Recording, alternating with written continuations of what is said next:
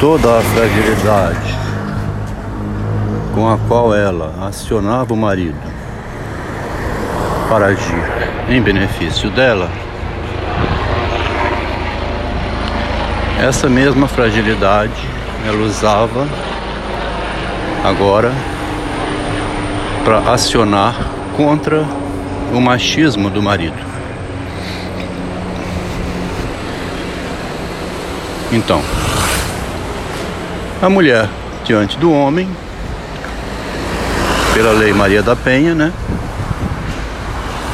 É sempre mais frágil, né? O homem tem mais força muscular, o homem tem mais oportunidades de trabalho. O homem pode qualquer coisa, né? Andar de bermuda, andar sem camisa.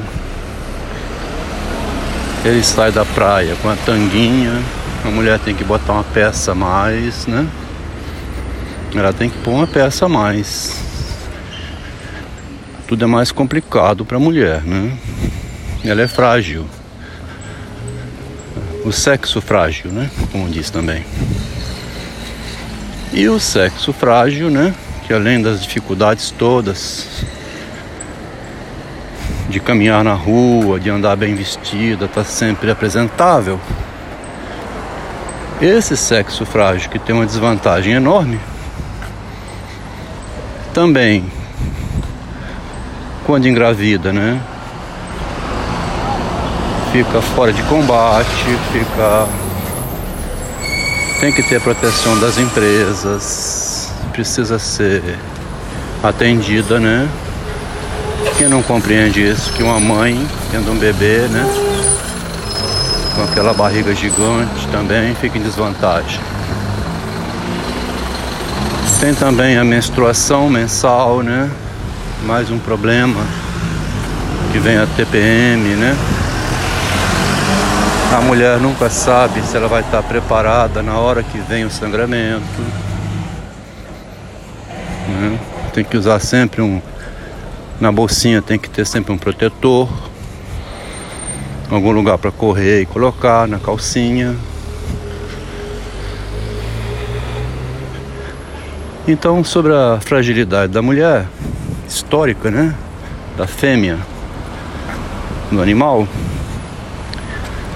a gente não precisa filosofar muito, né? Porque é tão óbvio por isso que a gente é homem, marido, né, pai, se propõe para proteger a esposa, tanto de ataques de outros homens, de ser assaltada, estuprada, não expõe ela em situações de risco, né, como marido.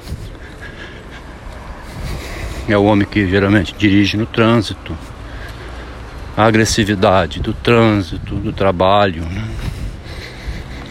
É o homem que vai tentar propor isso como uma defesa para que sua esposa, junto com os filhos, né, forme uma família. Então, não há o que discutir muito sobre a diferença né, de oportunidades, de exigências entre o homem e a mulher. Mas quando ela é política, né, a mulher politizada, né, pela ideologia do feminismo, entra esse problema que a gente fica aí hoje exposto a quase não poder falar disso, porque é atacado inclusive por outros homens feministas, né? Porque o homem tem que ser feminista. Eu era feminista, eu protegia minha esposa, né? Ou será que tem marido que não é feminista? Existe algum que larga sua esposa desprotegida? Quando a gente vai falar do feminismo, então a gente está jogando até contra a gente mesmo, né? Porque fica feio eu falar mal de uma mulher que foi minha esposa, que são minhas irmãs, a minha filha, né? Não se pode dizer que a mulher não é frágil. O áudio começou dizendo: ela usava essa fragilidade, né, que toda mulher usa, para acionar o marido ou os outros homens em favor dela. Isso então é escancarado, né? Um policial na rua, um outro nome qualquer, se vê uma mulher sendo agredida ou atacada, ele vai proteger a mulher. E hoje a justiça faz isso o tempo todo, né? Então, ela usa a fragilidade dela como força de defesa. Se a mulher que faz isso depois usa essa fragilidade contra quem a protege, né? Contra o seu próprio marido, então, que é machista, é violento, chega esbravejando. Esse mesmo homem que esbravejava em favor dela, se grita contra ela, aí então ela chama de machista. Bom, quando a mulher é fragilizada chega ao poder dentro da família, ela que já é dona de casa, que já manda na casa, manda no orçamento também, né? Porque o homem tem que entregar o dinheiro a ela para administrar os bens, né? Era assim que meu pai fazia, né? Quem administrava a casa e o dinheiro era minha mãe, para ter tudo em casa. Então, de repente ela começa a ter um conflito com esse homem. Toda a fragilidade que ela usava para alcançar a proteção dos homens, do marido, da sociedade, agora ela usa né, contra o marido. Chama a sociedade, os parentes, os amigos para atacar o marido. Na verdade, na verdade é porque ela quer se ver livre dele.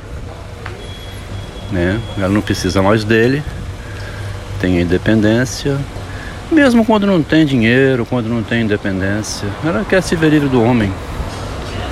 Alcança lá o patrimônio dela, os filhos, a herança, ela vai morar com os netos. É quando aquele conto, a terceira margem do rio de Guimarães Rosa. O homem vai se sepultar no, no, na terceira margem do rio, enterrado numa canoa, e a mãe vai morar com os filhos. Né? Vai ser protegida pelos filhos. A mulher é frágil, né? os filhos protegem. O homem é forte, o filho não precisa proteger o homem, ele pode ir morrer, ir morrer no meio do rio, lá numa canoa. Uma tremenda metáfora do Guimarães Rosa.